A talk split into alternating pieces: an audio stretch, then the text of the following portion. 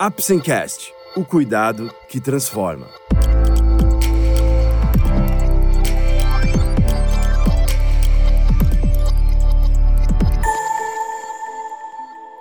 Hoje vamos falar sobre a constipação crônica.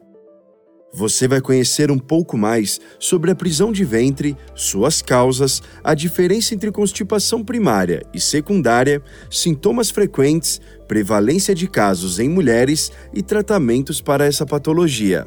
Vamos lá? O Apsencast é um oferecimento da Apsen Farmacêutica. Através desse podcast, vamos levar para você conhecimento e informações de qualidade sobre temas relevantes na área da saúde, de uma forma leve e acessível, porque para nós da Apsen, cuidado também é instruir. O que é a constipação crônica? A constipação intestinal crônica popularmente conhecida como prisão de ventre, se caracteriza por defecações difíceis ou infrequentes, geralmente menos de três vezes por semana, fezes ressecadas, endurecidas e fragmentadas, além da sensação de evacuação incompleta. A constipação crônica deve ter duração mínima de seis meses e geralmente persiste durante meses ou anos. É importante salientar que a constipação é uma das queixas intestinais mais frequentes em todo o mundo, sendo o motivo principal de milhares de consultas nos ambulatórios de clínica médica e gastroenterologia. É mais frequente nas mulheres jovens, populações de baixa renda e nos idosos. Na imensa maioria das vezes, a constipação intestinal crônica é tida como um transtorno funcional, ou seja, não há uma doença orgânica detectável. Quais são as causas? Uma das causas mais frequentes de constipação é a alimentação pobre em fibras e líquidos e a inatividade física, além dos fatores emocionais. A constipação intestinal é classificada em primária e secundária. A primária, quando é funcional, idiopática, ou seja, sem uma causa definida. Já a secundária pode estar associada ao uso de medicamentos, como analgésicos, antidepressivos, ferro, cálcio e antipertensivos, doenças intestinais, como câncer, fissura anal e megacólon, doenças endócrinas, como casos de diabetes e hipotireoidismo, e doenças neurológicas, como doença de Parkinson, esclerose múltipla e sequela de AVC. Quais são os sintomas mais frequentes? Diversos sintomas são característicos da constipação crônica, como o número reduzido de evacuações, a dificuldade da eliminação das fezes, que geralmente se apresentam endurecidas, ressecadas, fragmentadas como as de um cabritinho e pouco volumosas. Também é frequente a sensação de defecação incompleta e de bloqueio anorretal, e o relato de dor ou desconforto para evacuar. Outros sintomas comuns são flatulência, distensão e dor abdominal. A constipação é apenas uma queixa ou também é uma doença? A constipação ocasional é um sintoma e não um diagnóstico por si só. Contudo, a constipação crônica é uma doença que, como vimos, ocorre frequentemente, podendo ser de causas primárias ou secundárias. Existem exames para diagnosticar? O diagnóstico é basicamente feito a partir da história clínica e de um exame físico cuidadoso.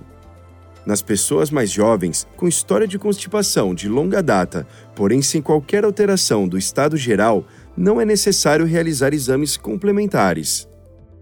Contudo, nos pacientes com sintomas mais recentes e preocupantes, como perda de peso, sangramento nas fezes e anemia, e naqueles com mais de 45 anos, alguns exames laboratoriais como hemograma, glicose, cálcio e hormônios tireoidianos devem ser realizados.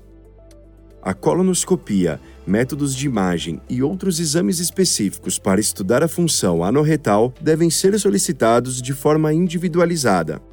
Eles serão importantes para definir a causa da constipação, estabelecer o diagnóstico diferencial e determinar o tratamento. Como tratar a constipação? O tratamento tradicionalmente inclui medidas dietéticas com líquidos e fibras, comportamentais como atividade física e obediência ao reflexo evacuatório, reeducação da função intestinal, medicação laxativa e probióticos, após exclusão de causas secundárias ou estruturais. Também é mandatório esclarecer sobre do uso inadequado e ou abusivo de laxantes e tratar afecções anorretais, como hemorroidas, fissuras e retoceles, sempre que estiverem presentes. É fundamental orientar a dieta rica em fibras, com cereais, grãos, raízes, frutas e folhas. Recomenda-se sempre que a maior ingestão de fibras seja acompanhada de um maior consumo de líquidos, uma vez que as fibras absorvem água. As fibras dietéticas atuam por diversos mecanismos e são capazes de diminuir o tempo de trânsito intestinal, aumentar a massa fecal e promover o crescimento das bactérias benéficas ao intestino. Mulheres estão mais predispostas a ter constipação, a constipação funcional, de causa desconhecida, é 3 a 4 vezes mais comum nas mulheres do que nos homens. Isso ocorre não só por motivos biológicos ou hormonais, mas também em função do receio da mulher em defecar em banheiros públicos. Com isso, ocorre a inibição do reflexo evacuatório, contribuindo ao longo do tempo para o aparecimento da constipação intestinal. Existe uma faixa etária mais comum para ter constipação? A constipação acomete todas as faixas etárias, aumentando de maneira significativa após os 60 anos. A redução da atividade física, baixa ingestão de líquidos, fraqueza da musculatura abdominal e pélvica e uso frequente de medicamentos parecem contribuir para o aumento da sua prevalência nos idosos de ambos os sexos. É comum constipação em crianças? A constipação crônica é bastante comum em crianças de ambos os sexos e, na maioria das vezes, a causa é funcional, associada a mecanismos que envolvem o treinamento do esfíncter e fatores alimentares. É comum as crianças pequenas apresentarem choro durante as evacuações, pelo esforço e pela dor, podendo ainda ser observada retenção fecal com ou sem escape fecal. Quais alimentos podem auxiliar? Os melhores alimentos que ajudam no funcionamento regular do intestino são verduras como alface, couve, rúcula, acelga, agrião, aipo, brócolis, espinafre e nabo, frutas como mamão, ameixa, laranja, abacaxi, pêssego, uva passa, manga e damasco, cereais como germe de trigo, farelo de trigo, aveia em flocos grossos e quinoa, alimentos integrais como pão integral, arroz integral e macarrão integral, sementes como a chia, linhaça, gergelim, semente de abóbora e de girassol, probióticos naturais, como o iogurte e a coalhada. Além das fibras, recomenda-se a ingestão diária de 1,5 litro a 2 litros de água. Probióticos auxiliam no funcionamento do intestino, melhorando a constipação crônica. Os probióticos são utilizados com muita frequência na constipação crônica com bons resultados. Alguns pesquisadores observaram que algumas cepas específicas de bifidobactérias e lactobacilos são capazes de acelerar o tempo de trânsito, a frequência e a consistência das fezes, sendo eficazes no alívio da constipação funcional em mulheres jovens.